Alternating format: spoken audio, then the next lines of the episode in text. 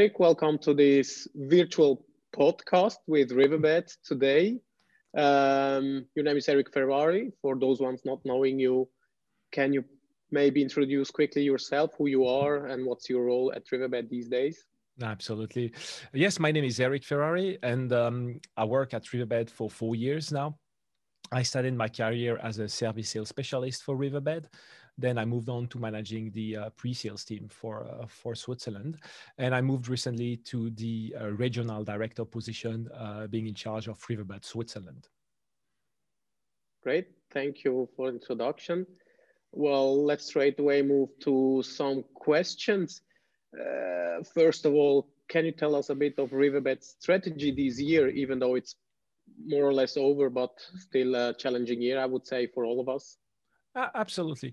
So what, what we have noticed in the um, overall context of a, of a customer, uh, this global pandemic and crisis has drastically accelerated some some of digital transformation for for a customer, uh, accelerating investment in the, in AI, IoT, uh, and overall digital transformation, depending on on which business you are in, and um, what we have noticed is that all these key and strategic investment for the customer to make them uh, continue to operate smoothly rely or are built on i would say large digital technologies.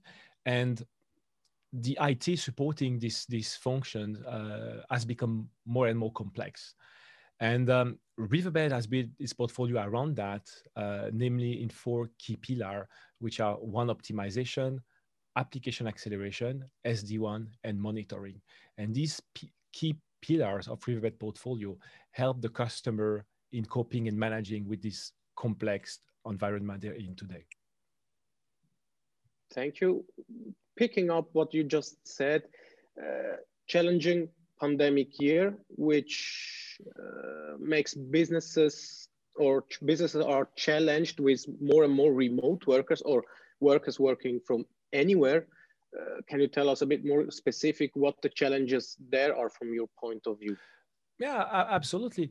So I think most of, com of, companies they have in mind their the safety and health of their employee first, but they're still being challenged with the the ability to to keep operating the business um, almost as usual. And and today, if most of your workforce typically works from home, uh, you still need to address the, the challenges of, of latency and, and providing your end user with absolutely spot on performance on your key application because these applications drive your business. And um, our portfolio has become increasingly relevant in this situation where you have people working from anywhere virtually, uh, fighting for decent connection with proper latency and almost you know from time to time also fighting for bandwidth at home with with with the kids kids watching uh, streaming videos and somebody else for, from your home fighting for the for the same bandwidth.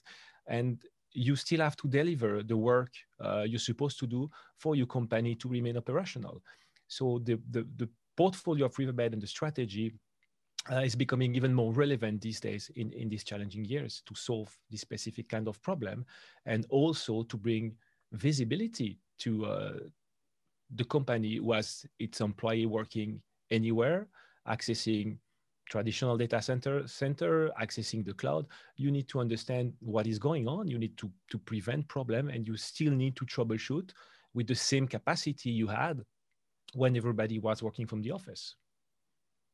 Yes, agree on that. You just mentioned also from my perspective or for the user perspective in general, I would say uh, application performance, you just mentioned it is one of the key, uh, one of key that application works and one of your pillars as well. Can you maybe dig a little bit more into detail in your application performance tool yeah. you have? Uh, absolutely. So we focus mainly on, on network performance management, the NPM portfolio. And um, the, the portfolio has been designed to um, provide customer with the information they need in any any situation, providing, um, I would say, monitoring capabilities for all application uh, or on all network for any device. And especially these days, I think our customer needs to be extra diligent uh, with with monitoring and security because the workforce is, is scattered uh, at, at many locations. And I would say with every connection, it's potentially a point for, for security and performance questions. So the Riverbed portfolio provides a unified NPM visibility solution uh, that span across the, the network for, for cloud or on-prem. And because at Riverbed, we collect and record and store and analyze all data for every application, it gives the organization the control and insight they need to optimize the capacity, optimize the bandwidth, to understand what is going on, to uh, avoid or preempt problems, and to di diagnose and fix them when they arise. And this is where we, we, we play a, an important part in our customer ability to remain in control of the infrastructure in these challenging times, to make sure that there is a lot at stake in the end. Make sure that the revenue keep flowing, the business continues to to uh, to happen, the customer are, are, keeps keep being satisfied uh, from that regard. So, our NPM and visibility component of the portfolio is absolutely key in driving this. Thank you for elaborating on your uh, uh, SteelCentral part of your portfolio.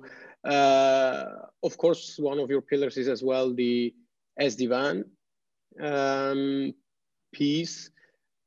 Can you tell us, from your perspective, why companies should consider next generation infrastructure with SD-WAN? Absolutely. It, it, for me, it's all linked to, to, uh, to the cloud strategy. That has proved to be a, a, a key driver for SD-WAN. Uh, because organization they, they want to create modern network they want to manage them centrally they want to define this software layer when they can make abstraction of the connectivity uh, and, and to, to provide the company with unified fabric, even if they have a hybrid model or they are transitioning to cloud or they are having still on-prem data center. Uh, really, we see SD-WAN as an enabler for the agility for this company uh, to, to provide the connectivity between all these key components, home office, still an office, a data center somewhere, a SaaS provider at some somewhere else, uh, hybrid cloud, multi cloud, and this is where you need a technology such as SD-WAN to actually provide that unified overlay fabric, easy to manage, fast to change, and easy to adapt with the ever growing demand and changing demand for bandwidth and capacity. So this is why it's, it's important for us to have also this at the portfolio. Right, agree. Thank you for that. Um, Riverbed is not sold directly from Riverbed, but through a channel. Can you give us a bit insights on Riverbed's channel strategy overall? Sure. I mean, Riverbed historically was driving more than 90% of the, the business through the channel. And, and uh, we, we keep investing in the channel and we keep developing uh, different programs. What, what we have noticed is that our customer, they want to consume uh, the technology in different ways. Could be a managed service, it could be a resale. And this is why it's important to have the right channel for the right uh, customer matching the way they want to consume. So we we are really not driving uh, the alignment uh, to the strategy of performance and visibility, making sure we enable the right partner for the right uh, for the right customer. So we we put emphasis also on developing the, the partner through new enablement program, through new training and certification on all four pillars of the portfolio. And um, that will provide the capacity to meet customer demand to stay relevant and to adapt to these changing and challenging times and environment.